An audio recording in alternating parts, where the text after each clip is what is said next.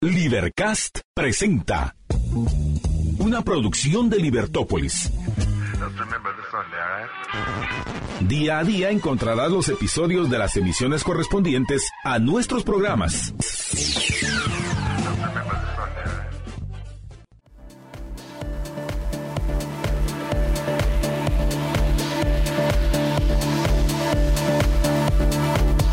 Buenas tardes, estimados escuchas. Estamos en una nueva emisión de su programa Libertópolis al mediodía. Les saluda Jorge Jacos. Marta Yolanda se une con nosotros más adelante y pues hoy tendremos un programa interesantísimo.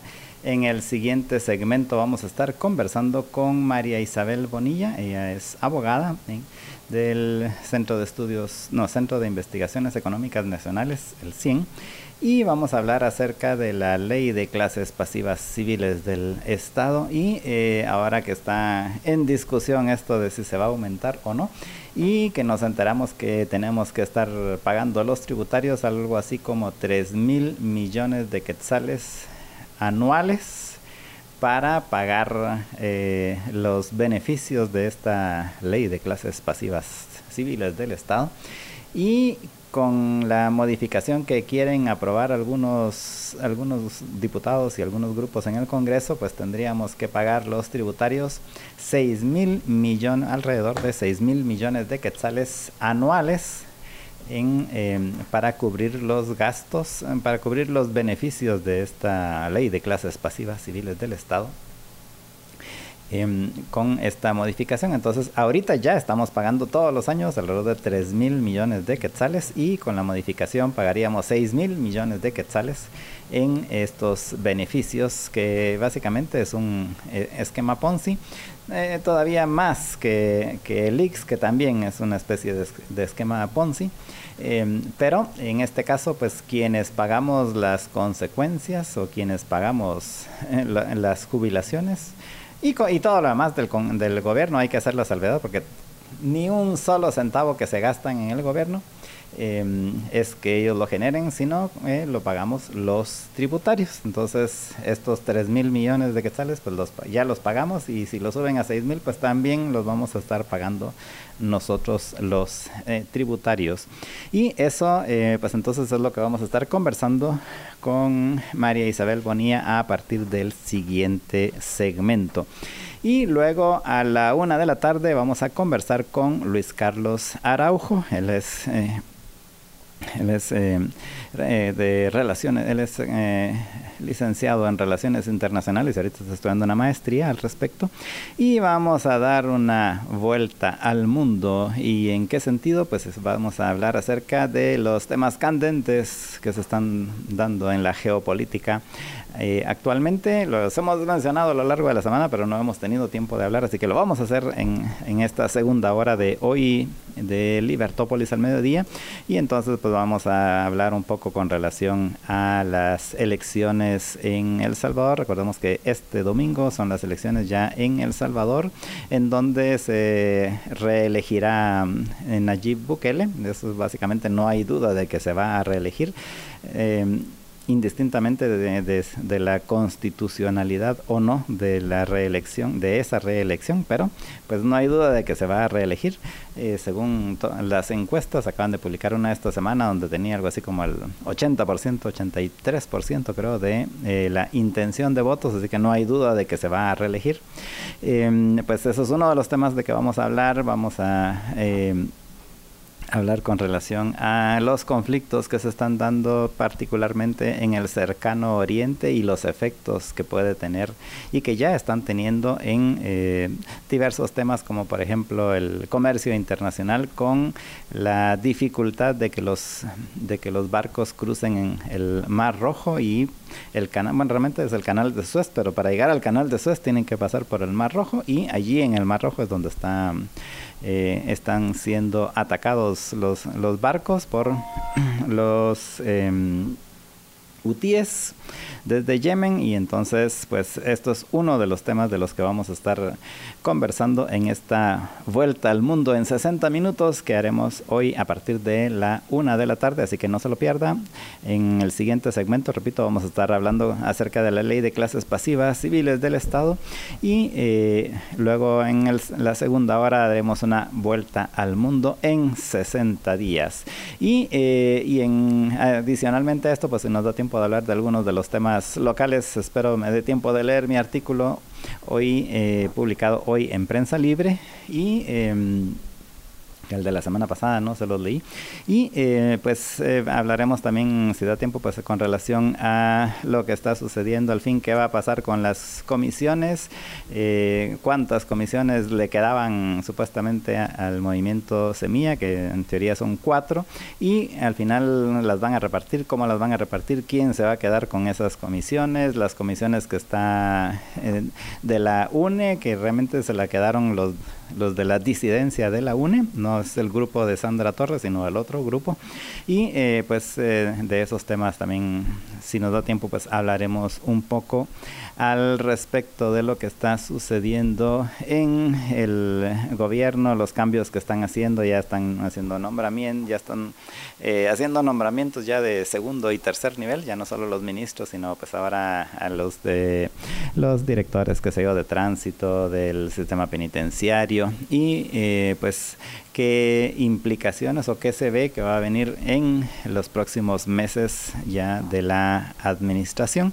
Así que pues esos son algunos de los temas de los que vamos a estar conversando hoy en su programa Libertópolis al mediodía. Y em, pues esos eh, principalmente son los temas de los que vamos a estar conversando. Nos vamos a ir a una pausa, pero antes de ir a una pausa, déjeme contarle que hoy es viernes y Primo de Roma lo sabe y precisamente por eso pues hoy voy a degustar un gelato de ron Zacapa. Y eh, pues usted también puede disfrutar los gelatos de Primo de Roma, lo puede hacer yendo a cualquiera de las, de las tiendas de Primo de Roma. Ahí, ya sabe, hay una aquí en la zona 10, en el centro comercial Fontavela, hay otra en carretera El Salvador, en el centro comercial Pradera Concepción, y otra en la Roosevelt, allá en el picoteo de Miraflores. En cualquiera de esos tres lugares usted puede ir, puede ver cuáles son los distintos sabores que tienen, ver cuál es el que más le gusta y disfrutar ahí mismo de un, de un cono, de un vasito de, de gelato. Y adicionalmente, pues llevarse los gelatos para que usted los pueda disfrutar en su casa, en su oficina, ahorita que es el fin de semana, pues para que pueda disfrutar ahorita este fin de semana, eh, pues puede llevarse un medio litro de algún sabor, como por ejemplo este de ron capa o el de fruto di bosco, como el que probé ayer. Y, em, y entonces puede llevarse un medio litro de cada uno, puede llevarse varios litros de los, de los que usted eh, más le gusten para eh, poder disfrutar el fin de semana con su familia, con sus amigos o usted solo viendo televisión, tomando, comiendo un gelato de primo de Roma. Así que ya sabe, y si no puede ir a ninguno de los lugares, no está cerca, no se preocupe, Primo de Roma llega hasta usted, solo tiene que llamar o escribir por WhatsApp al 3190 9912. 3190 9912 es el WhatsApp y celular de Primo de Roma. Y recuerde que si no tiene dónde apuntarlo y no se le quedó el teléfono, no se preocupe, solo tiene que entrar a libertopolis.com, diagonal patrocinadores, y ahí encuentra los teléfonos de todos nuestros patrocinadores para que usted no tenga que correr ahorita o escribir así con lapicero en la mano porque no tenga un papel o una servilleta, pues no se preocupe, ya no lo tiene que hacer, solo va, llega a libertopolis.com, diagonal patrocinadores, y allí encuentra los teléfonos. Y incluso ni siquiera eso tiene que aprenderse, porque solo podría ir al sitio libertopolis.com y ahí en el menú está la opción de patrocinadores, le da patrocinadores y ahí se va a la página donde están todos los teléfonos para que usted pueda disfrutar de todos los productos y servicios de nuestros patrocinadores. Vamos a una pausa y regresamos con ustedes en unos minutos. Estamos en su programa Libertópolis al mediodía. Muy buenas tardes, estimados amigos. Es para mí, Marta Belanda Díaz Durán, un gusto unirme a la transmisión del mediodía de Libertópolis, justo en este momento en el cual vamos a conversar con la licenciada María Isabel Bonilla del Centro de Investigaciones Económicas Nacionales, 100 acerca de la ley de clases pasivas, para que Marisabel nos explique cuál es eh, la situación de, esta legislación y eh, que comparta con nosotros su opinión en lo que respecta a esta discusión que hay hoy en el Congreso de un grupo de, diputados que quieren aumentar la jubilación de aquellos que, que, son beneficiados con esta legislación. Pero antes de que le dé la bienvenida a Marisabel, voy a saludar a George. Hola George. ¿Qué tal Marta Yolanda? Bienvenida al programa. ¿Te disfrutaste tu gelato? Sí, estaba delicioso el de Ron Zacapa, ya saben. Hoy es, viernes. de los viernes. hoy es viernes. Pero bueno, vamos con Marisabel. Marisabel, buenas tardes, bienvenida. Mucho gusto, Marta Yolanda, mucho gusto, Jorge, eh, aquí de, en la distancia, pero eh, dispuesta para platicar de este tema tan importante. Entonces, comencemos por el principio. ¿Por qué es importante, Marisabel? Bueno, es que estamos hablando de una modificación a la ley de clases pasivas civiles del Estado, una ley de varias décadas atrás. Eh, es una ley, por así decirlo, antigua, eh, pero que mediante la cual se regula todo lo que son las jubilaciones para los empleados públicos. Y en esta ocasión, como en muchas otras, porque es una de las leyes que siempre es objeto de eh, una pretendida reforma en cada una de las legislaturas, eh, constantemente vemos intenciones de querer modificarla.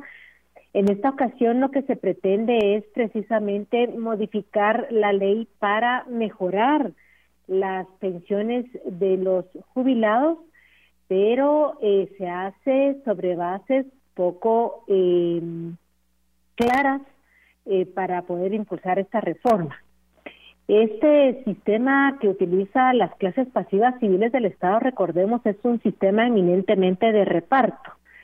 El Estado, eh, mejor dicho, los contribuyentes o los cotizantes, que son todos los trabajadores, cotizan mensualmente al sistema.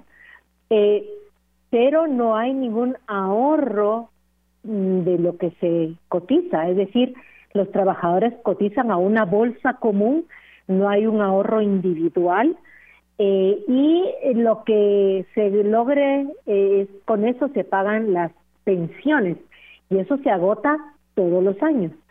Y por lo tanto, eh, este sistema de clases pasivas que es de reparto requiere del apoyo estatal todos los años para poder completar lo que se aporta por parte de cotizaciones para poder pagar las pensiones. Entonces, cuando se pretende una reforma, eh, pues estamos cayendo en exactamente lo mismo, aumentar cotizaciones que nunca van a cubrir el costo de las jubilaciones que se pagan anualmente y siempre se va a requerir que el Estado de Guatemala aporte eh, también para eh, esta para poder pagar estas eh, jubilaciones.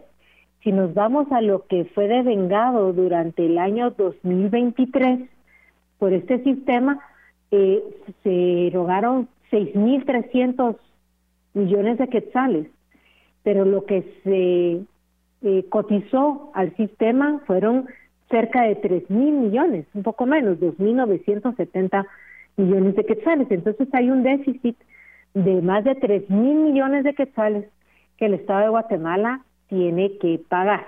Bueno, dicho esto, entonces la pregunta del millón es, tenemos un sistema eminentemente quebrado de pensiones para los eh, pensionados jubilados del Estado y no se hace una reforma de fondo al sistema para evitar estas eh, circunstancias. Aparte que se vuelve, claro, eh, cada vez que se pueda en un eh, tema eh, político, de manejo político, mejorar las pensiones cuanto se quisiera, por supuesto, que aumenten mis pensiones, mi pensión para la jubilación, pero no se hace mucho más para mejorar el sistema. Y llega un momento, va a llegar un momento en que el Estado de Guatemala no va a tener la posibilidad de cumplir con esta obligación de aportar para eh, completar las pensiones de los jubilados. Marisabel, es, eh, yo sé que es un tema difícil y es un tema populista, además de eso, porque eh, en una ocasión un grupo político lo, lo toma como su bandera de batalla, ahora vemos a otro grupo político que lo está tomando, eh, al final manipulando las emociones y los sentimientos de personas que han trabajado, han cotizado, llegan a, su vejez y resulta que lo que reciben es una miseria que no les sirve para, para ni siquiera medio vivir. Eh, aquellos que no tienen el apoyo de familiares pasan serias penas. Entonces, ese oportunismo político de, estos grupos, aprovechándose de, las... De, la pregunta que muchos se hacen, ¿cómo es posible? Trabajé toda mi vida, coticé, se supone que estaba pagando para cuando me retirara y ahora resulta que si quiero vivir tengo que seguir trabajando porque lo que me pagan no me sirve ni para sobrevivir. Entonces sí hay un problema sentido entre muchas personas de, Guatemala. Pero por otro lado, como bien ya explicaste, el sistema tal cual es, a eso está condenado. Lo que significa que los que hoy estamos en nuestra etapa productiva, debemos esperar nosotros por nuestra cuenta de nuestros ingresos, los que tenemos hoy, independientemente si cotizamos o no al IX, debemos de, pensar en ese tiempo en el cual ya no vamos a ser igual de productivos y ahorrar, porque con el sistema estatal, lo voy a llamar así, que, tenemos, que, hay en Guatemala, pues vamos de mal para peor. Esto no va a mejorar y, yo recuerdo desde el 98, 99, eh, que, que yo por lo menos entré a esta batalla de las ideas en los medios de comunicación, al periodismo de reflexión, venimos haciendo, o sea, venimos haciendo programas sobre este tema de la reforma que se debe de hacer. Pero lo que vemos, repito, es solo esta batalla política oportunista que, que se da mientras los que hace 23, 25 años, cuando nosotros comenzamos, por lo menos yo comencé a discutir este tema públicamente, que en ese tiempo estaban produciendo, son hoy probablemente muchos de esos que están viviendo lo que vivían los jubilados que tal vez hasta ya murieron, que nos escuchaban en el 98, en el 99. Y esta parece la de nunca acabar. Marisabel, ¿qué, qué se puede hacer? Mira, es que em, empecemos porque este sistema de clases pasivas civiles del Estado es un sistema para el empleado público que aporta. Si lo quisiéramos ver un poco en términos chapines, es un poco cotizar a un gran cuchubal, donde, eh, bueno, el que, el que le toca dinero, qué rico, qué bueno, pero va a llegar un momento que a nadie le va a tocar. ¿Por qué? porque no ahorro particularmente, el trabajador no ahorra una cuenta individual en donde va todos los meses y él pudiera observar cómo va creciendo este fondo para su jubilación, sino que aporta a un gran fondo común y ese es el gran problema, uno de los grandes problemas de este sistema de reparto. El IX es el, el otro sistema que a ese cotizan todos los trabajadores eh, de iniciativa privada que, que obviamente cumpla con los requisitos y obviamente eh, sea contribuyente al IX. Y ellos tienen eh, un sistema eh, distinto, un poco distinto, la prima media escalonada para poder jubilarse, pero siempre tienen el problema de que no cotizo a una cuenta privada, a una cuenta particular.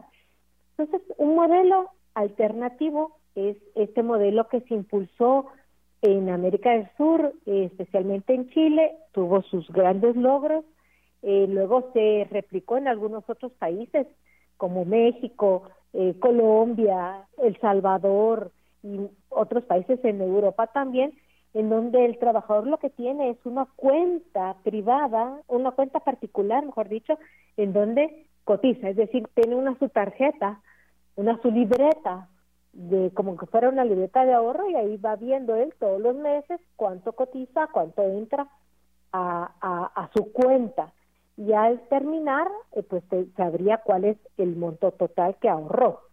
Estos sistemas son administrados privadamente por eh, administradoras de pensiones eh, que cobran obviamente un porcentaje por la administración y al final de la época eh, productiva el trabajador tiene las opciones de o me voy con toda la plata que ahorré o por favor deme dinero durante los próximos 10 años, es decir, el total lo divido en 10 años y ahí la administradora de pensiones me estará pagando o sea una renta vitalicia, dependiendo de mi ahorro, así va a ser. Entonces hay una relación más directa entre mi esfuerzo como trabajador y lo que yo logro al final. Pero eh, obviamente son sistemas costosos. Pero más costoso es lo que estamos viendo en Guatemala con este sistema de clases pasivas civiles del Estado. ¿Por qué? Para colmo de males, la iniciativa que se presentó, que se presentó en el año 2019, es la que se está retomando en el año 2024. Contó con su dictamen favorable, pero es ahí donde eh, surgen las grandes dudas y los grandes cuestionamientos a la iniciativa, porque no hay un estudio actuarial que respalde la necesidad de hacerle cambios en las cuotas, en los montos a recibir eh, eh, y demás. Es más, hasta en cómo va a, administrarse este recurso. La iniciativa hasta pretendía que con lo que se aporta a adulto mayor, este programa de gobierno, hubiera un porcentaje para clases pasivas. Es decir, ahí estamos viendo una necesidad de buscar fuentes de financiamiento para clases pasivas civiles del Estado, que no está siendo financiada por los propios trabajadores, es decir, no, no, no se cumple con el 100% del financiamiento.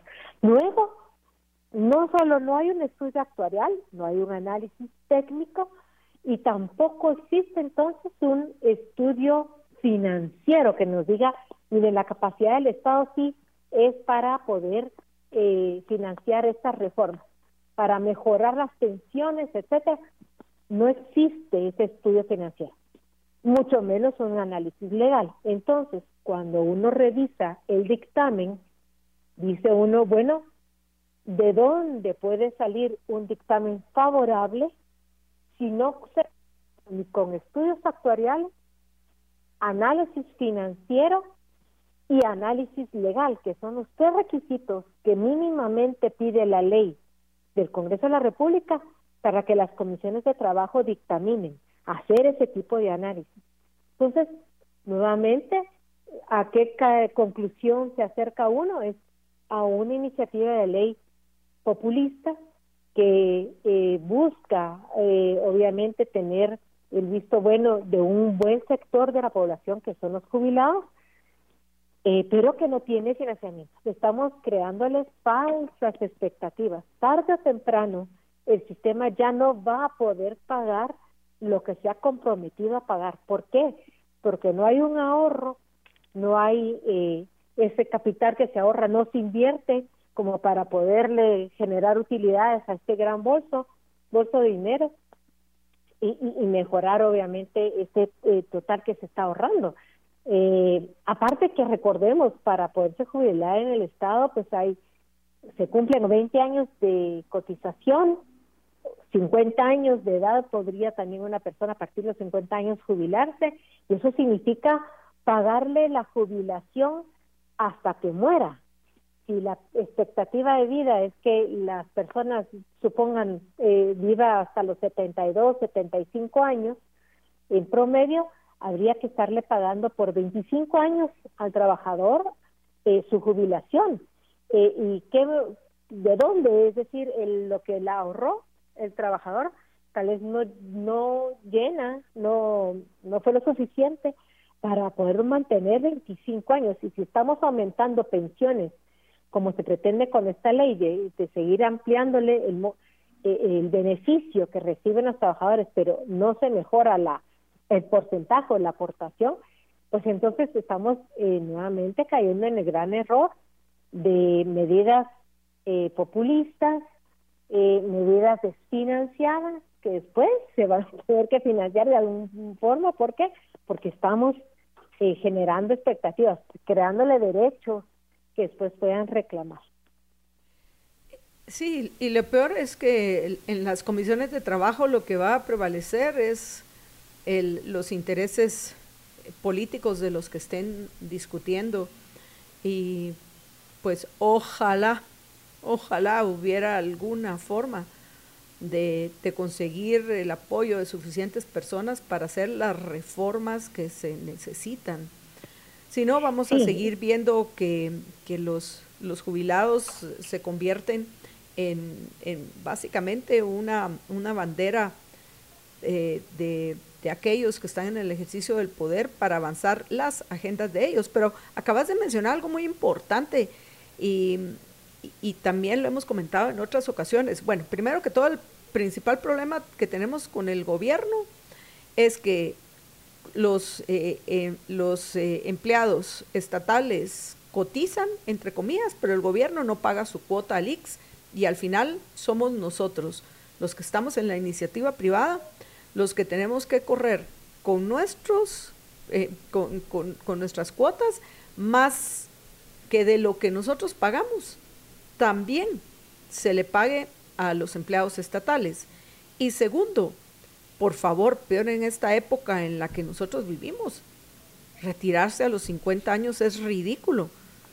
Si la expectativa de vida es todavía mayor y a los 50 años hoy hasta están cambiando los están cambiando los márgenes de qué se considera una, una persona joven y una persona eh, adulta de mediana edad y todos esos parámetros los están cambiando.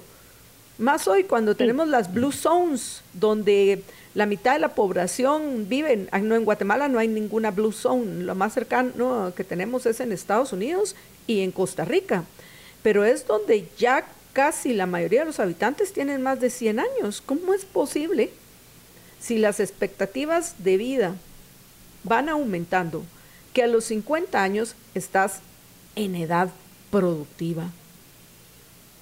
Te, estés retirando y cuánto esperas recibir si te, si, te retiras a los 50. E, eso es algo que también debería de cambiarse, Marisabel. Y no, hay que revisar todo el sistema de clases pasivas, la legislación y, y en realidad pensar fuera de la caja y pensar en otro modelo. Y aparte es el modelo del IC, aparte es el modelo de el Instituto de Previsión Militar, que también es un gran bolsón, etcétera. Todos estos sistemas, todos estos modelos en donde no se cree, no se confía en el ahorro particular. Pero cuando hablo de ahorro es, sí, cotizo obligadamente porque va, va a ser una obligación cotizar para mi futuro, para mi vejez. Pero por lo menos que a mí me dejaran como cotizante en cualquiera de los sistemas elegir con quién quiero ahorrar, así como yo abro una cuenta de ahorro en un banco, que yo elijo eh, libremente, eh, todos los trabajadores debieran, no es que para como mal es una obligación, ¿verdad? Cotizar, pero debieran por lo menos elegir con quién quiero, ¿verdad? Eh, y entonces ahí tendríamos que cambiar el sistema, que surjan nuevas eh, instituciones de administración de fondos que también tienen sus problemas porque también los han tenido, pero estamos hasta en un momento interesante porque la experiencia internacional nos permite, eh, ya ha avanzado tanto, ¿verdad? Nos permitiría saber cuáles son los pros y los, cuáles son los contras de todos esos modelos que se han impulsado o de modelos que también tiene Guatemala eh, actualmente de reparto, como es el seguro social, cómo han funcionado en otros países y cómo han quebrado cómo, o, cómo han evolucionado. Y a la hora de tener voluntad política para hacer un cambio tan importante, algo tan eh, también como delicado, porque estamos hablando de las pensiones de las personas para su vejez. Eh, podamos crear un modelo eh, que se adapte a las necesidades guatemaltecas, pero eh, un modelo que eh, se ha apoyado en toda esta experiencia nacional e internacional y que podamos crear algo para nosotros. Pero nuevamente eso sí requiere de voluntad política y la voluntad política es muy distinta a lo que estamos viendo eh, como se canaliza en el Congreso de la República. Aparte que, para como de malos, es una iniciativa de ley que tiene ya, ¿qué?, más de cuatro años. Eh, por favor, es que esto de estar reviviendo, de estarle dando oxígeno a estas iniciativas de ley viejitas, porque en realidad se vuelven viejas eh, después de dos años, ¿verdad? Eh, hay que volver a revisar eh, y me parece una irresponsabilidad total rescatar un dictamen favorable a una iniciativa del año 2019 que carece de todos los análisis. Eh, es como si no me importara eh, qué es lo que voy a crear. Ya que vean los otros, los obligados, a ver cómo cumplen con la ley. Me parece una irresponsabilidad total de cualquier congresista, de cualquier diputado, impulsar normas como estas que tienen un impacto tan sensible y para cómo males no tiene una base que permita creer eh, en las disposiciones que están reformando, que están incluyendo. Entonces, es, es un poco eh, un mal de, es una eh, colección de males y que se va creando cada vez más esa bola grande de nieve hasta va a llegar un punto en donde ya no vamos a poder hacer nada eh, y, o las medidas que tomamos van a ser tan tajantes y tan duras y tan dolorosas eh, que va a generar muchísimo conflicto social en el país. Entonces, sí hay que, si van a tocar estos temas de pensiones, hay que tocarlos con responsabilidad. Y la responsabilidad pasa por el resultado de todos los análisis, estudios que se hagan. Tiene que tener todo un apoyo político para poder impulsarlo. Eh, y, pues vamos adelante pues con un cambio, pero por favor, no más de lo mismo, desfinanciando cada vez más al sistema eh, y llegando a un nivel en donde va a haber eh, incumplimiento de obligación. Jorge.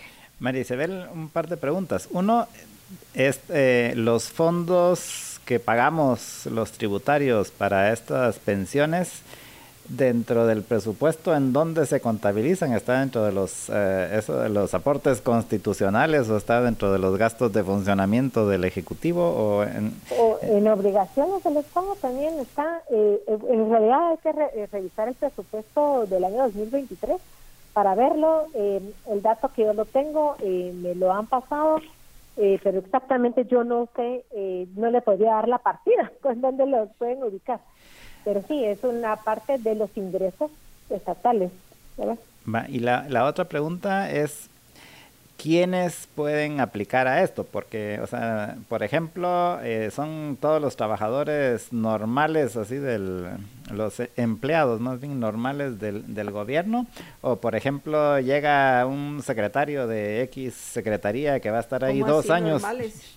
O sea, eh, los que están así que todo el tiempo, los, regulares. los regulares, o los, eh, que están, sí, los que están en el 011 o, eh, por ejemplo, llega alguien que va a estar a cargo de una secretaría o a cargo de un ministerio, le hace un ministro y que va a estar ahí dos o cuatro años, ¿ellos también aplican para este tipo de, de, jubilaciones? Sí, cotizan. Y, ahí se ve claramente por también los sueldos, ¿verdad? Porque eh, en, la, en, la, iniciativa de reforma eh, establecen que mm, rangos si gana salario mínimo hasta tal cantidad, pues eso es eh, lo que va cotizando, pero hay un rango interesante que es el rango superior, en donde eh, pues ahí solo pueden, eh, a ese rango solo podría entrar los funcionarios de alta jerarquía en la administración pública. Y, los que pasan en el café en el Congreso, Y los que pasan y los que pasan el café en el Congreso.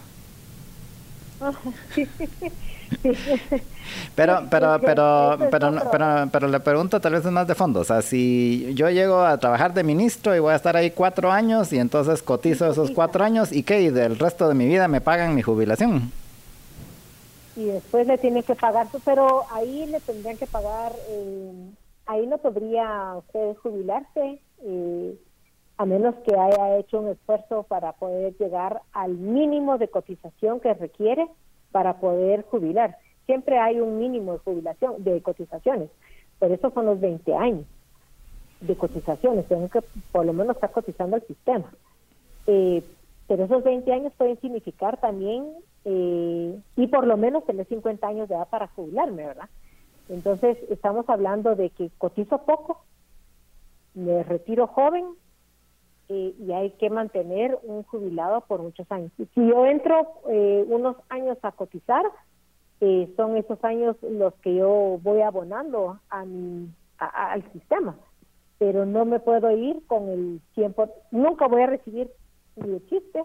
El 100% de lo que yo coticé, no me lo van a estar devolviendo, el 100% del salario que yo sobre el cual yo cotizaba no va a ser eso lo que me van a pagar en mis jubilaciones tampoco, eh, sino es un porcentaje para como de males, ¿verdad? Entonces, eh, sí, eh, son sistemas que requieren definitivamente una eh, sobrada revisión para saber quién cotiza, por cuánto tiempo cotiza, cuánto cotiza para poder ser beneficiario luego de una pensión. Eh, Marisabel, tenemos que terminar en, unos minutos. Eh, no sé, Jorge, si tenés alguna otra pregunta. No, no, no, esa era, esa era la, duda principal que tenía al respecto. Sí, ah. es una duda de, válida. algo más que algo más que querés agregar antes de que terminemos. Qué bueno que el ministro de Finanzas Públicas se ha manifestado en torno al tema de que no es posible, pues, no, no, no se pueden mejorar las pensiones de un plumazo sin hacer un esfuerzo, ¿no? Eh, este tipo de prácticas tiene que parar. Primero hay que estudiar cómo, sobre qué estamos parados para poder hacer las propuestas de cambio. Y, por favor, así como no podemos jugar con las pensiones, eh, no podemos jugar con otros temas son, que son sensibles socialmente y hay que ser más responsables desde el Congreso de la República. Debiera haber una mejor supervisión de estas eh, iniciativas que entran sin estudio y peor aún que salen con un dictamen favorable sin haberse apoyado en algún estudio que sirva de base. Gracias, eh, Marisabel, por acompañarnos y hasta la próxima. Adiós, gracias. Gracias. Bueno, vamos a ir a una breve pausa y cuando regresemos, pues vamos brevemente, Jorge y yo, a comentar acerca de la decisión que tomaron hoy en Europa de congelar los activos que no sé si los tengan en Europa, de Consuelo Porras, eh, Rafael Curruchiche, el Ángel Pineda y el y entiendo que el juez eh, Orellana. No, no, no era Orellana, era Mendoza, pero bueno, creo. Pero ahorita les digo específicamente, mm, mm, sí, al juez Orellana, que era de esperarse. Entonces vamos a comentar eso cuando regresemos en el siguiente segmento, pero antes de eso, Jorge tiene para ustedes un anuncio importante. Adelante, George. Un toque de sabor para tus momentos especiales. Sorprende a tu pareja con la deliciosa pierna horneada de Santa Lucía, lista para calentar por 40 minutos al horno y disfrutar. Ya viene listo para que usted pueda disfrutar ahora la deliciosa pierna horneada deshueseada para su cena del Día del Cariño de Embutidos Santa Lucía. Puede realizar sus pedidos al 4151 8768. 41 51 87 68 ya que cuentan con entrega a domicilio y recuerde que si no tiene dónde apuntar ahorita, no se no agarre la pizarra y se lo apunta en la mano, puede ir a nuestro sitio libertopolis.com, diagonal patrocinadores y allí encuentra el teléfono para que usted pueda hacer sus pedidos de piernas horneadas deshuesadas para la cena del Día del Cariño de Embutidos Santa Lucía, porque ya sabe que Embutidos Santa Lucía en tu mesa todo el día. Vamos a una breve pausa y regresamos con ustedes en unos minutos. Quédense con nosotros. Estamos de regreso en la edición del mediodía de Libertópolis y vamos a comentar brevemente porque me imagino que también lo vamos a mencionar con nuestro invitado en el siguiente segmento, el politólogo Luis Carlos, eh, eh, el, politólogo Luis Carlos Araujo, que nos va a acompañar para que hablemos de varios temas en el mundo que afectan a Guatemala y sin duda uno de estos va a ser estas decisiones que está tomando en, no solo la Comisión Europea, si, la Unión Europea, sino también en otros eh, lados. Y el tema que, que, habíamos principalmente pensado abordar hoy dentro de esa vuelta al mundo con Luis Carlos Araujo era el de las elecciones del próximo sábado en El Salvador, que parece ser que están causando tanta expectativa en Guatemala como en El Salvador, George. ¿Será porque somos, eh, estamos tan cercanos y probablemente son los salvadoreños lo, lo, más similar que hay a, a, Guatemala, tal vez, ¿no? Pero, en fin, el punto es que está generando expectativas en Guatemala las elecciones del próximo sábado, que, que creo que en lo que respecta al tema del presidente, no hay ninguna duda, yo por lo menos no tengo duda de que va a ser electo nuevamente para el siguiente periodo Nayib Bukele. Y lo que no estoy muy segura es qué va a pasar en el Congreso. Pensaría que van a lograr retener sus, la, mayoría calificada, eh, Bukele y, sus aliados, o solo Bukele y su, y su partido Nueva, Nuevas Ideas. Pero en el Congreso no me animo a, a ser categórica como lo soy en el caso de la elección presidencial. Ahí no hay ninguna duda de que va a arrasar Bukele. Pero me estoy adelantando a lo que vamos a comentar en el siguiente segmento. En este queremos mencionar las sanciones que la Unión Europea eh, le, eh, le impuso a Consuelo Porras, a Rafael Curruchiche, al, eh, vamos a ver, a Consuelo Porras, a Rafael Curruchiche, jefe de la Fiscalía Especial contra la Impunidad FESI, a la fiscal de la FESI, o sea, no solo se fue feo frente a los europeos el fiscal Curruchiche, sino también la fiscal Leonora Eugenia Morales Lazo, el secretario general del Ministerio Público Ángel Arnoldo Pineda Ávila y el juez Freddy Raúl Orellana. Según el comunicado de la Unión Europea, se impusieron medidas restrictivas que, valga la redundancia, restringen viajes y congelan activos en la Unión Europea. Pienso que tal vez los va a afectar más en el primero, porque pienso que es poco probable que tengan muchos activos en los países de la Unión Europea los mencionados, pero uno nunca sabe, uno nunca sabe. Y bueno, eh, se señala que el Consejo, de esta nota que les estoy compartiendo, dice, se señala que el Consejo de la Unión Europea sancionó a las cinco personas por socavar la democracia del Estado de Derecho o la transferencia pacífica del poder en Guatemala, que ya es un hecho pasado, esa transferencia ya se hizo. Pero creo que es más que todo por esta discusión si voy o no voy, si voy a la cita, voy, pero dentro de mis condiciones, y si un levemente se se, salen del guion, me voy y entonces mejor lo invito yo y venga usted a verme. Pienso que ahorita es esa lucha de poder que no nos hace ningún daño a los, no, no, mejor dicho, nos hace a quienes más daño nos hace, es a nosotros los ciudadanos. Pero, en fin, el punto, abro comillas, dice el comunicado, los perseguidos son responsables de socavar, o sea, ya los, ya los ponen como los perseguidos, son responsables de socavar la democracia, el Estado de Derecho y la transferencia pacífica del poder en Guatemala. Las personas incluidas en la lista están sujetas a una congelación de activos y a los ciudadanos y a empresas de la Unión Europea se les prohíbe poner fondos a su disposición. Las personas también están sujetas a una restricción de viaje que les impide entrar o transitar por territorios de la Unión Europea. Se menciona en, este, este comunicado. Y eh, dicen, explican que la decisión de hoy sigue a la que tomaron el pasado 12 de enero de 2024 de un marco específico para medidas restrictivas en apoyo a la democracia y una transferencia pacífica y ordenada del poder en Guatemala.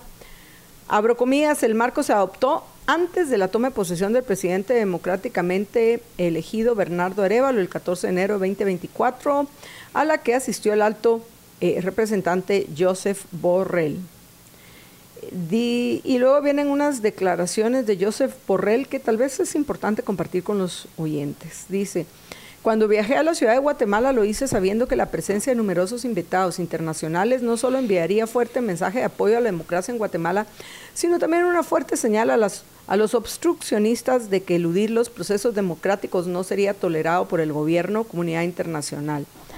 La Unión Europea está dispuesta a adoptar nuevas medidas para exigir responsabilidades a los responsables.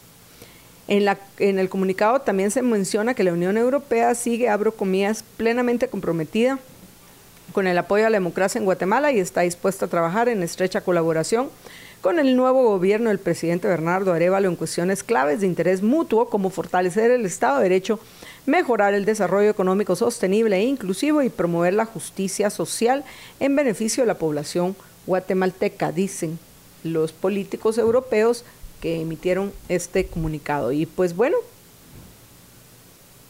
¿cómo los va a afectar? No sé, creo que les va a afectar más si el próximo anuncio es que los incluyen en la ley Magnitsky como a Miguel Martínez. Ese sí sería un poco más complicado si se llegara a dar, pero básicamente pienso que esto en general poco los va a afectar a ellos, digo, con el conocimiento que yo tengo. Puedo estar equivocada, puede ser que tengan una eh, enorme cantidad de activos en, en, los países de la Unión Europea y que mm, pues viajan todos los años a Europa y que ahora se les va a frustrar su paseo otoñal, yo qué sé. y van a tener que escoger tal vez ir a la Argentina o a, El Salvador o a, Nicaragua o a cualquier otro lado que se les antoje en el momento de sus vacaciones. Pero, de nuevo, esto que, está causando mucha, eh, está generando mucha discusión en redes sociales, Jorge. ¿Cómo lo veo yo? Yo lo veo, de nuevo, como un apoyo al, obviamente al presidente Bernardo Arevalo, y, que lo hacen dentro del contexto de, ese pleito de escolares, porque parece pleito de escolares, de que vienes tú y, basta, bueno, yo te invito, pero yo llego dentro de estas condiciones, ah, pues no, entonces yo te invito, ah, bueno, entonces yo tampoco llego, pues porque no es correcto, porque yo soy el presidente y tú apenas sos la fiscal general. Ah, pero entonces no, si te querés que platiquemos, tiene que ser un lugar neutro. Cuando justamente también muchos cuestionan, Jorge, que, las excusas que ha dado la fiscal general para no, por lo menos ya que había asistido, se hubiera quedado en el gabinete y ya ahorita habría más paz y tranquilidad en Guatemala, que no tiene mayor sentido cuando en el caso de eh, Alejandro Yamatei, hay ya, ya están circulando las, las veces que asistió a reuniones privadas con Alejandro Yamatei, y eso sí me parece a mí mucho más serio. Pero de nuevo, yo como 11 veces. 11 veces. En cuatro años. 11 veces en cuatro años. Pero. Tres o cuatro anuales. ¿En qué lugar de la ley esa visita privada al presidente sí está permitida? Y entonces, ¿qué? Mejor se reúnen en privado y le invitan, mire, mire, mira, Consuelito, véngase a, a tomar un cafecito conmigo aquí en el, en el despacho presidencial usted y yo solitos, así como usted se reunía con Alejandro Yamatei. ¿Y qué va a decir a eso, sobre eso la, fiscal? que va a decir, ah, no, con Yamatei sí, pero con usted no. De nuevo, parece un pleito de escolares. Pero creo que como en todos los pleitos de escolares, se recuerdan que siempre había el, el, hay, generalmente hay un insidioso, alguien que, de, que tiene mala leche y que está provocando ese pleito entre los compañeros del colegio. Y aquí en este caso, para mí, ese personaje que debería de ser despedido del Ministerio Público es Ángel Pineda, Jorge. Ángel Pineda le está haciendo muchísimo daño a Guatemala, al Ministerio Público y a la misma fiscal general. Y además de eso, es un señor resentido, porque ya viste que ahora está utilizando la ley para perseguir a Enrique Montano, que ya no es diputado, para, me imagino yo, vengarse de que fue él quien los señaló como el, que ha filtrado o es el, el netcentero de tal, detrás del tal Yes Master que, se ha vuelto famoso y yo no tengo ni idea ni quién es porque ese es precisamente el tipo de cuentas que yo nunca seguiría ni siquiera las tomaría en cuenta. Pero... Y la bloquearon y la volvieron a crear. pues al final, el punto es que el, este señor sí me parece que hace muchísimo daño a Guatemala y si a alguien se le debería pedir la renuncia o despedirlo. Pero eso lo tendría que hacer Consuelo Porras. Y así como al, presidente terminan hablándole un montón de personas al oído, no sabemos cómo la tiene, podrá tener a, la fiscal Porras, cómo la podrá tener em, manejada o manipulada Ángel Pineda. Pero es quien pienso que hoy está causando daño para que pueda haber una coordinación como debería de haber entre la coordinación, no subordinación. Subordinación no puede haber. Sería terrible que existiera una subordinación de, del Ministerio Público al Ejecutivo, pero sí una sí, pero sí debería de existir una coordinación, Jorge, más cuando ves las cosas que están pasando a nivel seguridad. Mira los hechos de hoy en la capital que parecían sacados de, una película donde persiguen unos criminales a una familia, hay una balacera aquí en la reforma y ese fue uno de los tres que hubo en la mañana. Entonces, recientemente hemos comentado cómo han aumentado el número, número de extorsiones en el país, el número de homicidios, etcétera. Entonces, tenemos un serio problema de seguridad y justicia. Se necesita que haya una buena coordinación entre el Ministerio Público y el Ejecutivo, pues al fin el Ministerio de Gobernación es una dependencia del organismo ejecutivo. Pero, ¿qué va a pasar con esto? Pues nada, tal vez mañana, no mañana digo el mañana sábado, pero en los próximos días venga que los, aparezcan que los han incluido en la ley Magnitsky, que también pienso que eso tal vez los podría afectar un poco más, pero a estas alturas y después de que se le aplicaron a Miguel Martínez, es muy probable que ya estén preparados para una situación similar. Y si de casualidad tenían algunos ahorritos en Estados Unidos, ya a estas alturas ya los sacaron. En, efecto, obviamente sí tiene muchas más implicaciones las sanciones bajo la ley Magnitsky que em, algunas como estas eh, de la Unión Europea, principalmente por el por las obligaciones que impone a los bancos y es en teoría es a los bancos gringos, pero como todos los bancos gringos no, o al revés, todos los bancos guatemaltecos y de casi todo el mundo tienen corresponsalía de algún banco gringo, entonces para efectos prácticos es en buena parte del sistema financiero mundial, en donde eh, em, se, les complica la situación. Ah, esto es específicamente bajo las, sanciones bajo la ley Magnitsky, ¿verdad? Entonces ese efecto sí se puede sentir afuera de Estados Unidos, no solo adentro de Estados Unidos. Eh, que pensaría que es el más complicado. Y en este caso pues como decís no, no lo sabemos pero muy probablemente pues no es así como que tengan muchos activos en, en, Europa.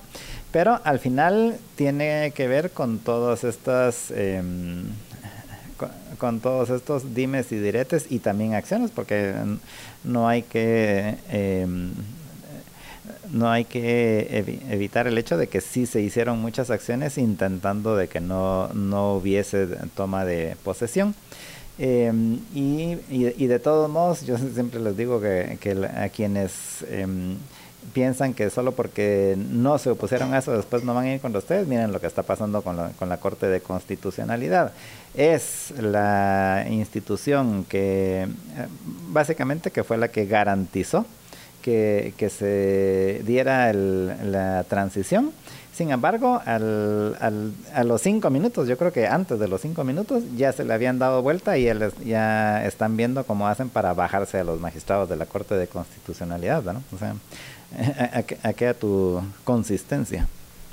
Pero bueno, apreciables oyentes, vamos a ir a una breve pausa y regresamos en unos minutos con Luis Carlos Araujo el politólogo para hablar de varios temas, algunos de los cuales ya hemos mencionado. Quiero aprovechar a agradecerles a los oyentes que están compartiendo nuestro programa, muy, pero muy, muy agradecidos eh, con, aquellos que nos ayudan a que podamos vencer al que podamos vencer al, algoritmo. Muchísimas gracias a Juan Godínez, a Judith Rodríguez, entre ellos. Y pues bueno, no, no he podido ver más a Rocío Quiroa Rabanales, también veo que, que nos eh, eh, ha compartido nuestro programa. Y bueno, no, no he podido ver más eh, comentarios. Ah, Shatsi Gutiérrez también ya vi aquí que compartió, Estuardo Hernández, muchísimas gracias. Y veamos creo que hasta ahí llego, no quiero que se me quede ninguno, así que estoy tratando de ver lo más rápido posible. Y muchísimas gracias, por supuesto, a quienes nos están saludando desde YouTube. También gracias por todo ese cariño a Ingrid Janet Alfaro, a Linda Nicole y a Doña Carol Piedra Santa por eh, compartir. Dice que le dio like a, a nuestro programa. Muchísimas gracias.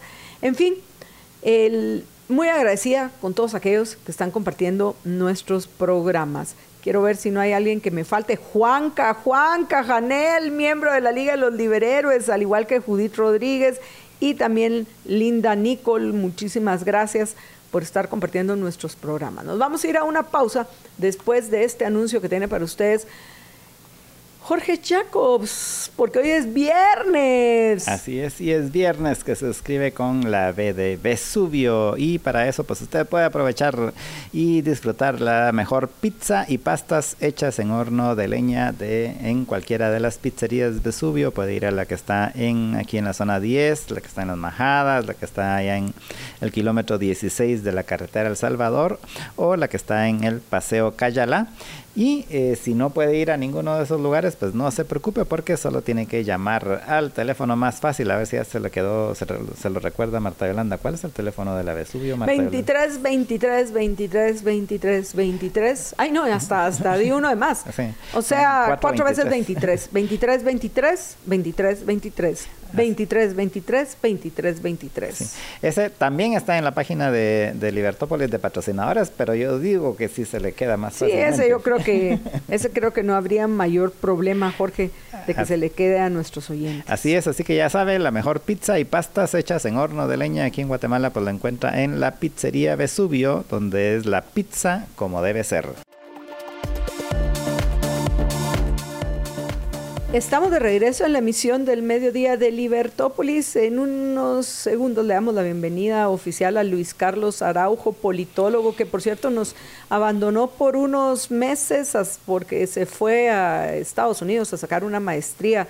Pero me alegro muchísimo porque necesitamos gente cada vez mejor preparada en Guatemala para que podamos tomar mejores decisiones, sobre todo a nivel político, pero qué gusto saber que gracias al Zoom podemos conversar con Luis Carlos acerca de estos temas importantísimos. Pero antes de eso, Jorge tiene un anuncio importante para ustedes. Adelante, George. Así es, solamente invitarlos a que se cooperativice en UPA y obtenga hasta 200 mil quetzales con los Presta UPA con una tasa de interés del 1.25% mensual sobre saldos. Solo tiene que comunicarse al WhatsApp 2290 7777 2290 7777 y allí puede acceder a la información de los Presta UPA y también puede ir a cualquiera de las agencias de la cooperativa UPA aquí en la capital, en Amatitlán, en Villanueva, en Villa Canales, en Escuintla, en Palín, en Misco y en Antigua Guatemala y eh, ahí puede usted en cualquiera de las agencias de la cooperativa UPA eh, solicitar su Presta UPA y eh, más fácil aún por el WhatsApp 2290 7777 es el teléfono y es el WhatsApp de la cooperativa UPA para que usted solicite sus Presta UPA. Y bueno, por cierto, ya el, el, Ministerio Público ya sacó un comunicado que lo vamos a compartir con ustedes en, en la pantalla. Ya lo está preparando Alex, un comunicado donde rechaza categóricamente los señalamientos espurios, maliciosos y antidemocráticos propiciados por el Consejo Europeo que denotan profundo desconocimiento del sistema jurídico guatemalteco, atentan contra el Estado de Derecho y la independencia que la ley otorga al ente investigador. ¿Qué te parece, Luis Carlos? Si comenzamos con este tema y nos explicas qué es este Consejo Europeo y, pues, ¿qué implicaciones tiene esta decisión que rechaza categóricamente el Ministerio Público? No voy a leer completo el comunicado, pero sí lo vamos a dejar en pantalla para aquellos que lo quieran leer. Luis Carlos, buenas tardes, bienvenido. bueno, gracias, buenas tardes. Marta de Holanda y Jorge, qué bueno estar con ustedes, bueno, es, eh, hablar con ustedes de nuevo aquí en la cabina de la radio, aunque esté lejos. Y bueno, empezamos con un tema fuerte, porque básicamente este, el Consejo Europeo es una de las instituciones pilar de la Unión Europea. O sea, la Unión Europea es un organismo internacional, no es un Estado como tal, o sea, no es un país, sino que es un organismo que va más allá de los países, pero sí tiene bastantes organizaciones que se parecen un poco a cómo se conforma un gobierno de un Estado normal. En este caso, el Consejo Europeo es como el grupo de todos los jefes de Estado o jefes de gobierno de la Unión Europea que en conjunto sienta, o bueno, se ponen de acuerdo en cuanto a la dirección de la Unión. Por ejemplo, aquí vemos gente como el presidente francés Manuel Macron o, vemos al canciller alemán Olaf Scholz, que se juntan con sus pares de los miembros, de todos los miembros de la Unión, para decidir en qué dirección tiene que ir el organismo internacional. Por ejemplo, ¿nos metemos o no nos metemos en las crisis políticas de Guatemala, en la de Venezuela, en la de Myanmar, en otros conflictos geopolíticos? Entonces, ellos en su calidad, eh, nuevamente, en su calidad de jefes de Estado, ellos son los que mandan dentro de la Unión, porque la Unión no es un Estado en sí mismo. Y el hecho que, digamos, considerando que Guatemala no es que sea un país muy grande a nivel internacional, el hecho que el Consejo Europeo esté hablando sobre nuestro sistema jurídico es bastante preocupante, ¿verdad? Porque refleja que ante la política exterior europea se ve lo que sucede en Guatemala como un problema, específicamente la falta de independencia de la rama judicial eh, dentro del país que atenta contra las instituciones republicanas que nos rigen constitucionalmente. Bueno, a ver qué, pasa con esto, pero al final, eh, Luis Carlos, a, los señalados eh, les va a, a afectar únicamente si intentan viajar a Europa o si llegaran a tener algún, algún activo en, en Europa o algún contacto con algún europeo que les quiera dar fondos, entre comillas, que creo que esta decisión nos afecta más a nosotros como país y como ciudadanos que a los involucrados y que pues lamentablemente tenemos esta, este enfrentamiento que yo, he, yo lo he llamado que parece un pleito de colegiales, eh, que entre el presidente Arevalo y la fiscal general Consuelo Porras, asusados por el, secretario general del MP, que a ese sí es al que no solo hay que pedirle la renuncia, a este deberían de despedirlo que considero que es el que más daño hace, para que pueda haber una coordinación necesaria, coordinación, no sumisión, coordinación necesaria entre el Ministerio Público y el Ministerio de Gobernación específicamente para, para que algún día tengamos seguridad y justicia en Guatemala. Pero, en fin, ¿hay algo más que querés hablar de este tema antes de que pasemos al otro que habíamos comentado que, está causando mucha, eh, estamos eh, eh, causando mucha inquietud y mucha emoción en Guatemala? Pienso que están más emocionados por la elección del Salvador, muchos guatemaltecos, de lo que estuvieron con las elecciones en Guatemala. ¿Hay algo más que querrás agregar de este tema que involucra al, a los eh, cinco sancionados por el Consejo Europeo?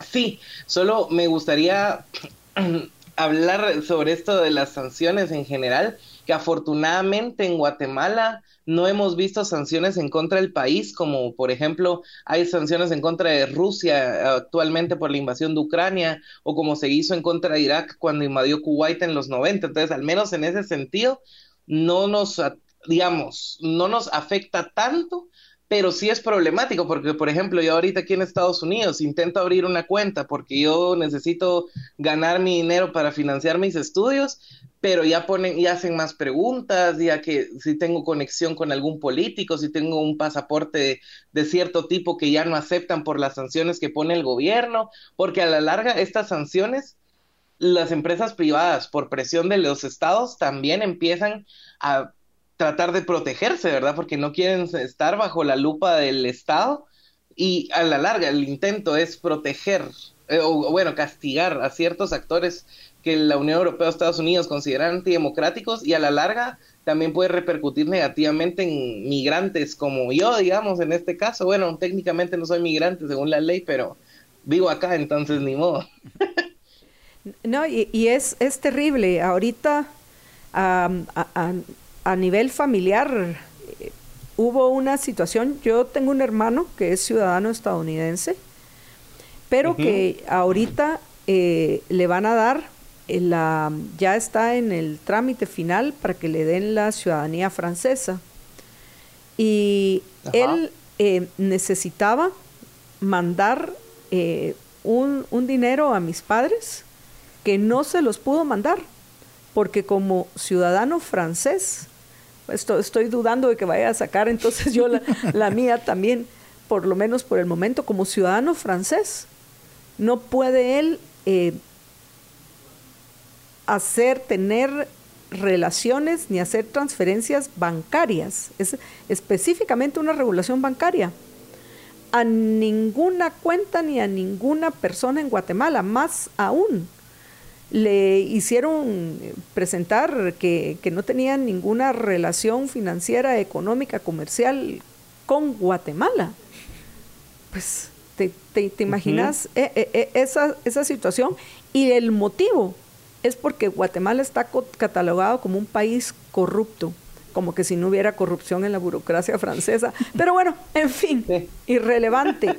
El, el, punto es que era como decía, es, e, estas situaciones terminan afectándonos más a nosotros, los ciudadanos guatemaltecos, o aquellos que tienen alguna relación con guatemaltecos, que lo que pueda fuera de la de la, de la molestia que les pueda ocasionar temporalmente este tipo de, de sanciones, Luis Carlos. Sí, totalmente de acuerdo y a la larga también es el, tipo de políticos que tenemos, porque la intención podrá ser buena, pero las repercusiones son, son negativas y sobre todo ahí la típica frase de los justos eh, pagan por los pecadores, ¿verdad? Así es, Jorge, ¿querés agregar algo antes de que pasemos al tema de Bukele y El Salvador? Vámonos al Salvador. Nos vamos de una vez al Salvador que yo quería leer unos datos, solo permítanme que, los saco, saque porque no los tenía ahorita a la mano, pero más rápido de lo que se imaginan, se los voy a, compartir.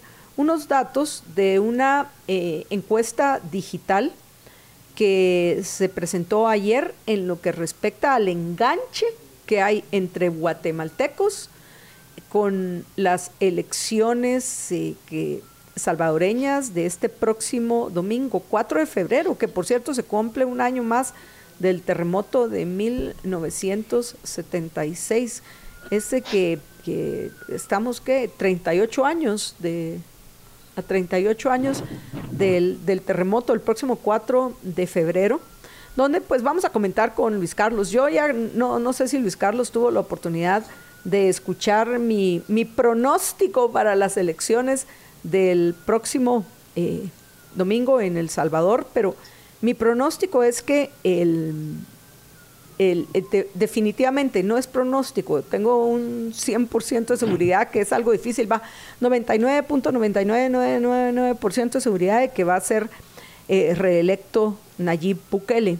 En lo que respecta al Congreso, eh, creo que sí van a sacar una mayoría.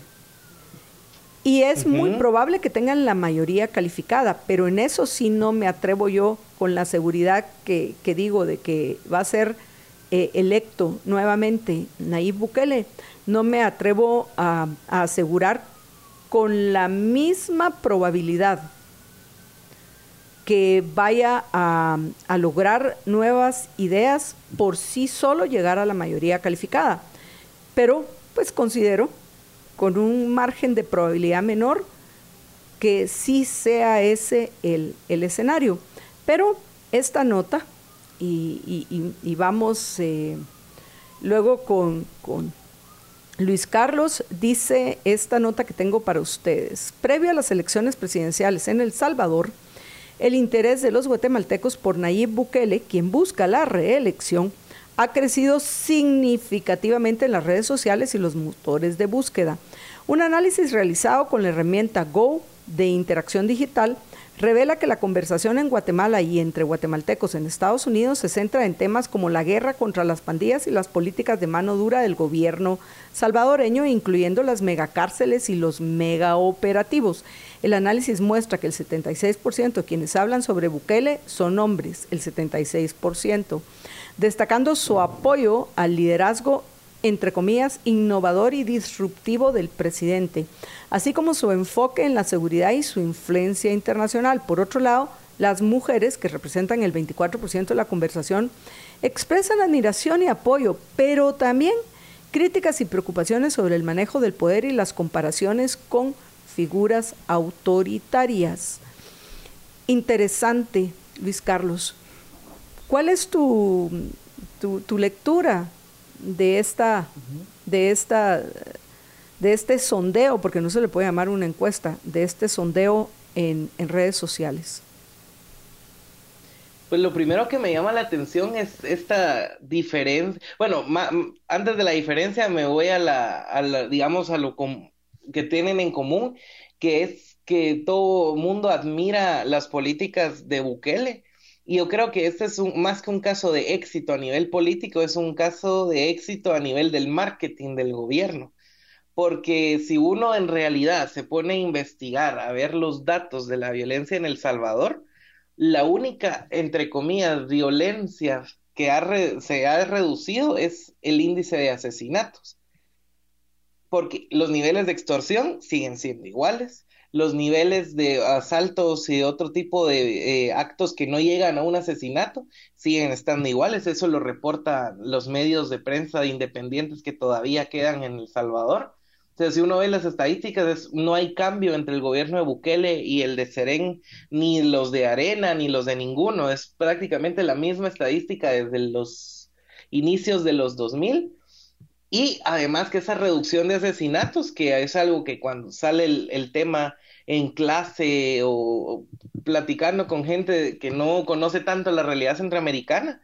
O sea, no, no, me canso de resaltar que hay una investigación del Departamento de Justicia de los Estados Unidos que, que está investigando esto como un pacto entre el gobierno de Bukele y las maras, ¿verdad?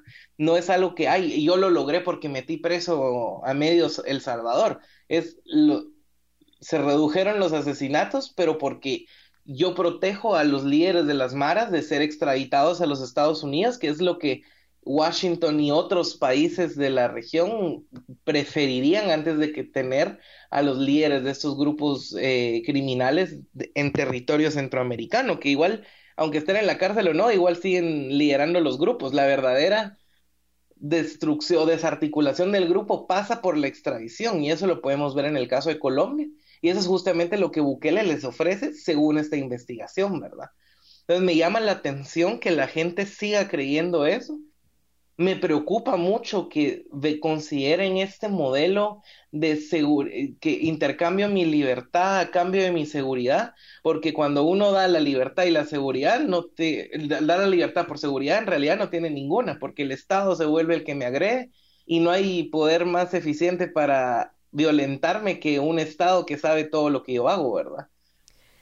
Pero, Entonces, pero, pero mira, al, al final la publicidad vende y definitivamente hay muchos salvadoreños que están contentos con esa situación. Yo pienso que merece un análisis psicológico esta, eh, esta situación, no sé si desde el punto de vista del síndrome de Estocolmo o qué, o la, el, hartazgo de los salvadoreños de, los gobiernos tradicionales anteriores, que de alguna manera también se reflejó en, las elecciones del 2023 en Guatemala.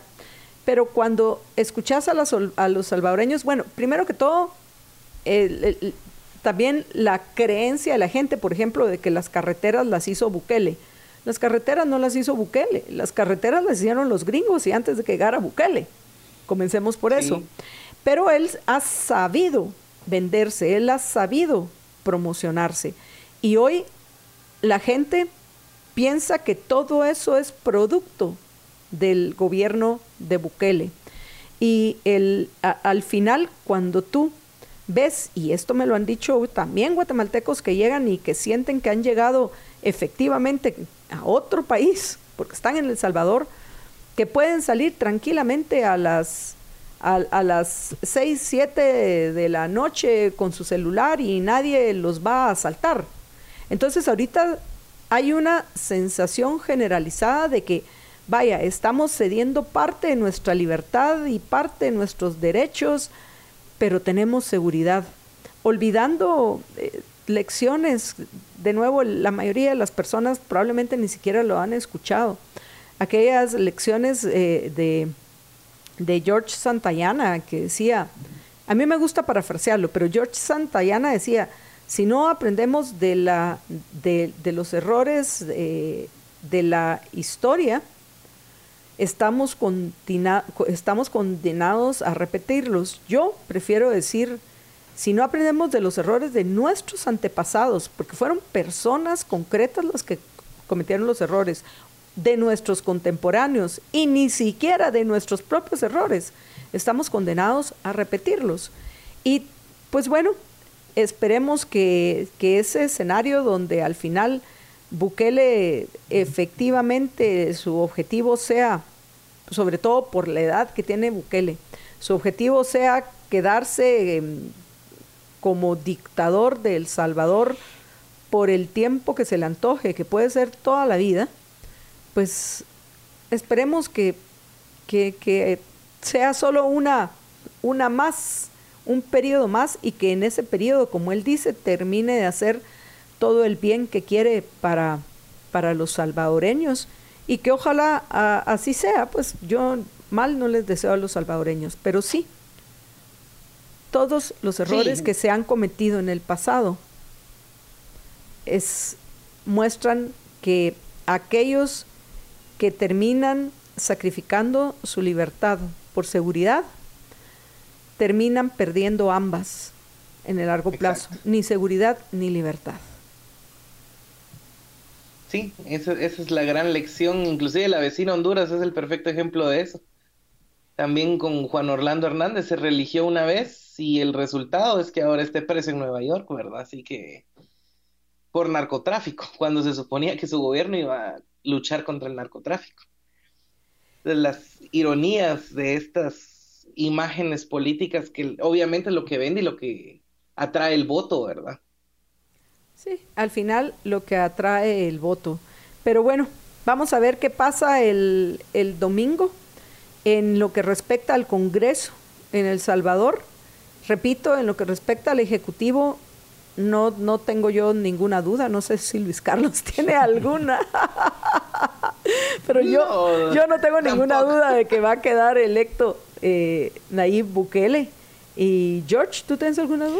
Ninguna. en, la, encuesta más reciente, no digo, pues tenía 83%, creo, y el que le, seguía tenía como el 4% de los votos. Entonces, eh, es remotamente improbable que tuviese algún problema de obtener la, la presidencia en el segundo periodo.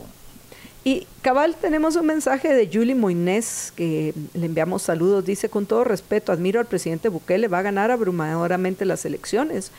Yo coincido 100% en esa, en esa segunda parte, va a ganar abrumadoramente las elecciones, las va a ganar. Yo no lo admiro, aunque sin duda me, he deleitado de algunos eh, comentarios que ha tenido para personas de que me parecen nefastas, sobre todo de la burocracia estatal internacional, de la burocracia supranacional.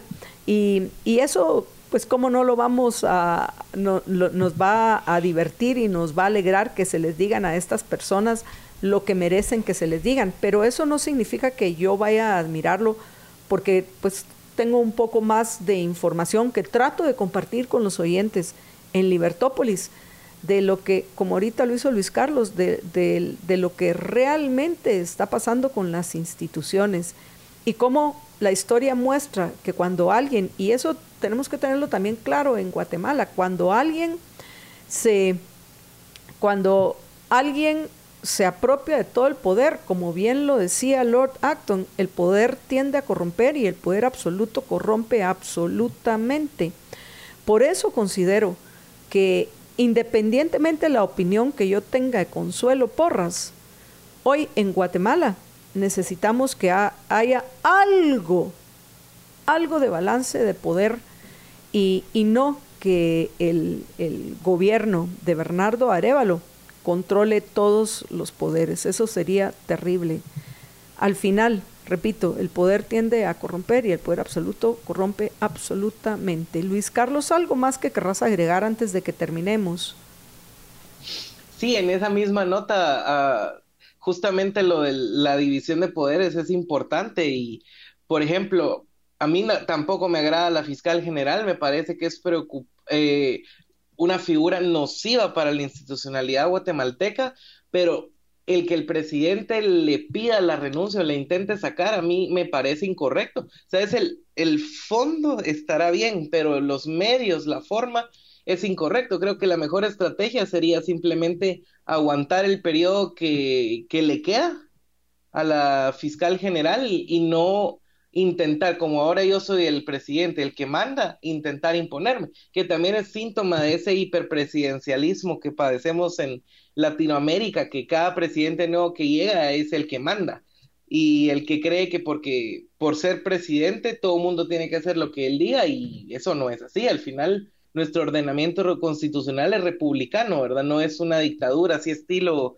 como las de los romanos, que es, va, un tiempo te doy de dictador, componer el sistema y de ahí me regresas el poder. Así, no, primero la institución ya no existe y segundo, nunca funciona. El Salvador es el perfecto ejemplo de eso. Ahorita lo podrá haber mucha gente que lo admira, lo cual es algo que hay que respetar a nivel político. Todos tenemos derecho a una opinión, pero a largo plazo hay que ver el resultado, ¿verdad? Y ante todo, división de poderes e instituciones impersonales. Eso es importante. Luis Carlos, Gracias por acompañarnos y hasta la próxima. Gracias a ustedes por tenerme y ah, nos mantenemos en contacto. Gracias. Por supuesto, Luis Carlos. Nos vemos. Y antes de, de, irnos a la pausa y darle y prepararnos para recibir a María Dolores Arias en el siguiente segmento, vamos con Jorge que tiene un anuncio importante para ustedes. Adelante, George. Así es, el cariño se comparte con sabor y los invitamos a que participen en el giveaway para ganar una pizza en forma de corazón este 14 de febrero. Lo único que tiene que hacer es seguir las redes sociales de Embutidos Bremen. Busque en las redes sociales, en Facebook e Instagram a Embutidos Bremen, eh, sígalos y ahí puede usted participar en el giveaway para ganar una pizza en forma de corazón el 14 de febrero. Así que eh, vaya a, Facebook e Instagram, busque Embutidos Bremen y déles eh, like, sígalos y ahí participe en el giveaway. Y ya sabe que si es con Bremen, sí.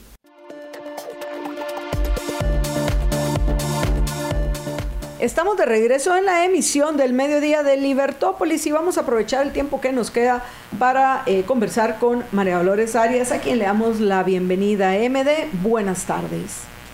¿Qué tal? Muy buenas tardes y muy buenas tardes a todos. Eh, qué bueno, MD, bienvenida. el, tema que platicábamos con MD que nos parece importante eh, compartir con ustedes es en lo que respecta a recientes declaraciones del ministro de Finanzas de que encontró en caja más de 10 mil millones de ah, quetzales. Imagínense qué rico. para, para algunos es poco, para muchos es mucho.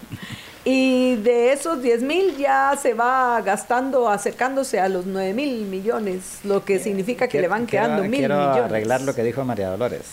Para los políticos es poco, para el resto del mundo es mucho. Porque para los que lo producimos. sí, porque me, me, costaría, creo, encontrar a alguien que 10 mil millones de quetzales, que son como 1.200 millones de dólares, sea poco. 1.200 millones, sí, debe haber gente, Jorge, que ha hecho ah, multimillonarios. Pero, son... por eso dije... por eso dije para algunos. ¿Cuántos millonarios hay en el mundo? Pero regresando al punto, me parece interesante y el, mencionar y les recomiendo la, la columna de Luis Fi publicada hoy en, en luisfi61.com en Carpe Diem que titula Agujeros Negros, ¿cuándo serán revelados los detalles de la corrupción? Y recuerda que eh, según eh, el, actual presidente de la República, Bernardo Arevalo, en declaraciones que dio el 2 de agosto de 2023, el 40% del presupuesto de la nación se va a corrupción, o sea, que cada que, que 40 de cada 100 quetzales se pierde por esa vía, por la vía de la corrupción. Entonces estábamos en sintonía con Luis. Sí, totalmente. Tú, Jorge, también lo mencionó en su artículo, así que puedes mencionar brevemente esa parte. Y todo esto a raíz, MD, de que pienso que estas eh, eh, conferencias de prensa de ministro de Finanzas para decir, mire, pobrecito yo, solo encontré poco más de 10 mil millones de quetzales, de los cuales ya me gasté casi 9 mil millones, así que voy a necesitar urgentemente una ampliación presupuestaria. Esto contradictorio con las declaraciones que no solo Bernardo Arevalo, fue una conferencia de prensa donde estaba Bernardo Arevalo y estaban todos atrás, hoy la mayoría de estos diputados diciendo si el 40% se va en corrupción. Entonces, si el 40% se va en corrupción, ¿qué quiere decir que esos casi 9 mil millones de quetzales que ya el, desembolsó, se fue 40% para la corrupción? ¿O o, o, que, o, qué, ¿Qué está pasando? Lo que yo sé es que en lugar de estar pidiendo una ampliación, deberían estar pidiendo una reducción al presupuesto. ¿Qué piensas, MD?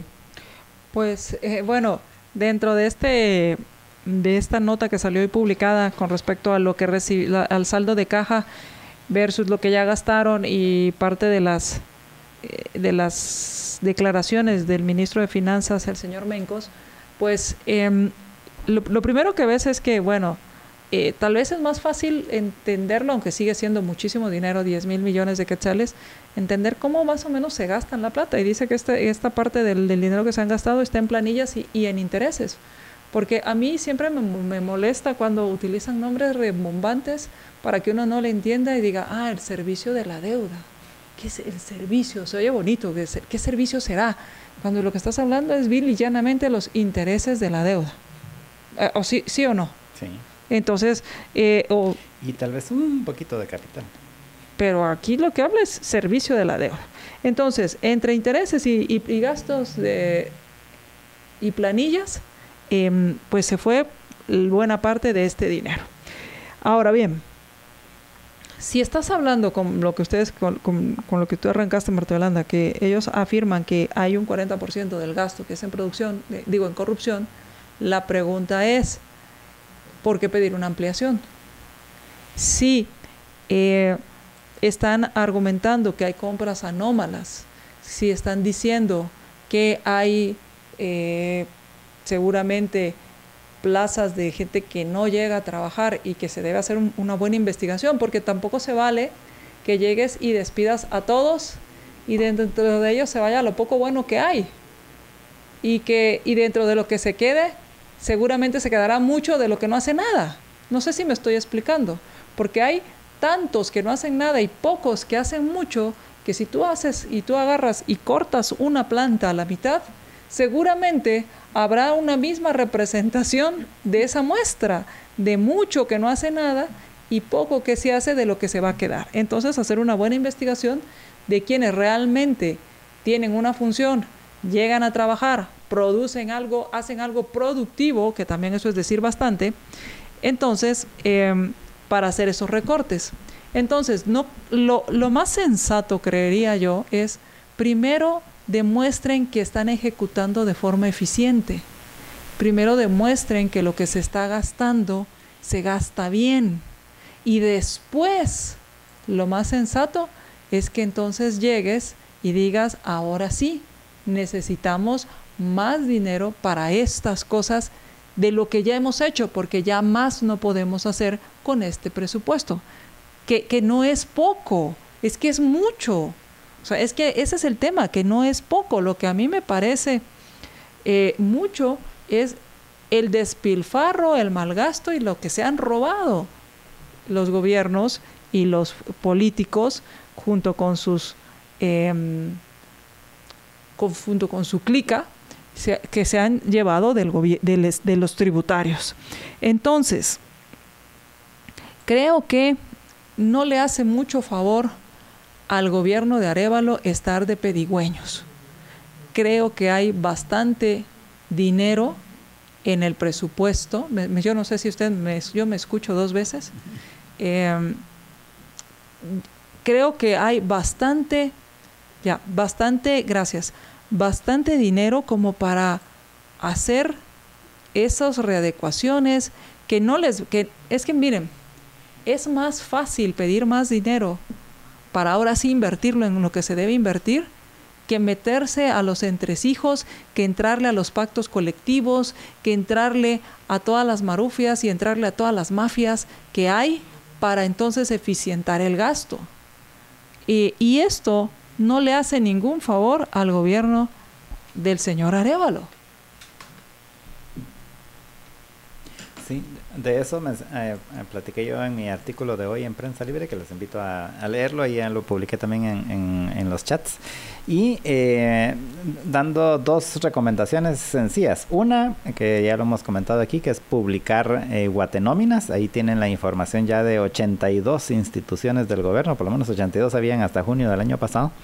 Y eh, ahí solo se necesita que publiquen los nombres de las personas, cuánto ganan y en dónde trabajan. Y ya de ahí ya dependerá de los ciudadanos guatemaltecos que se pongan a, a escultar ahí qué, está, qué, es lo que está pasando en esas pues no, Estoy en, en parte de acuerdo contigo.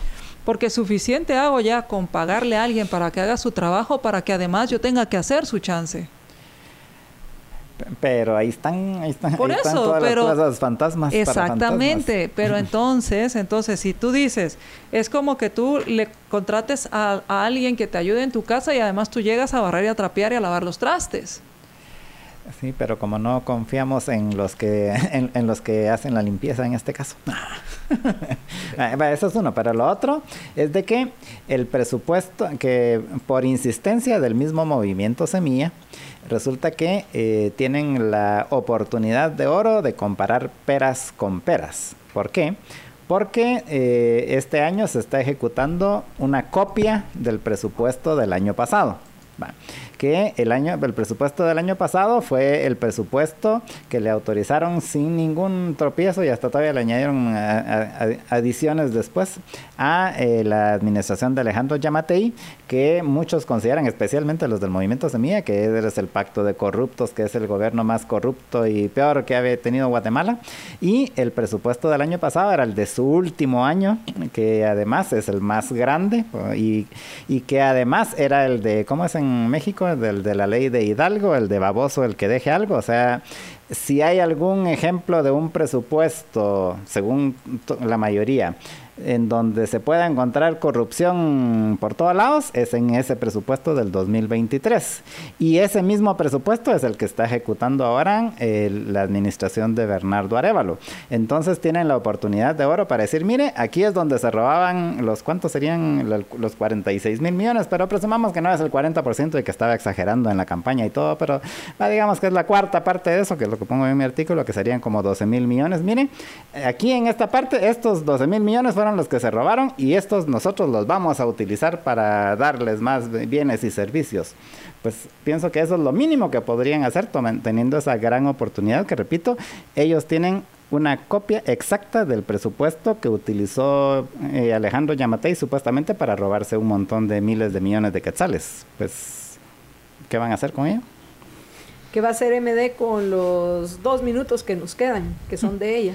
Pues que no nos baboseen, que no nos eh, vean eh, la cara de, tributarios eh, baboseados, em, que, que, no nos den lenguaje atolitario haciéndonos creer que no hay dinero, hay suficiente dinero, bastante dinero, o sea, el, el presupuesto, la cantidad del presupuesto no es nada despreciable y que y que primero revisen bien los gastos, porque como yo les digo, es más fácil pedir más dinero que meterse a revisar pactos colectivos, que meterse a revisar obras que se pagaron y que no existieron, contratos de servicios que no, eh, solo en, en, cuántos días descubrieron que se rentaban computadoras que no debieron rentarse, que se compraron cosas que no debieron comprarse, imagínense si, si, si metódicamente cada institución se dedica a ver cómo logra eficientar su gasto de manera correcta.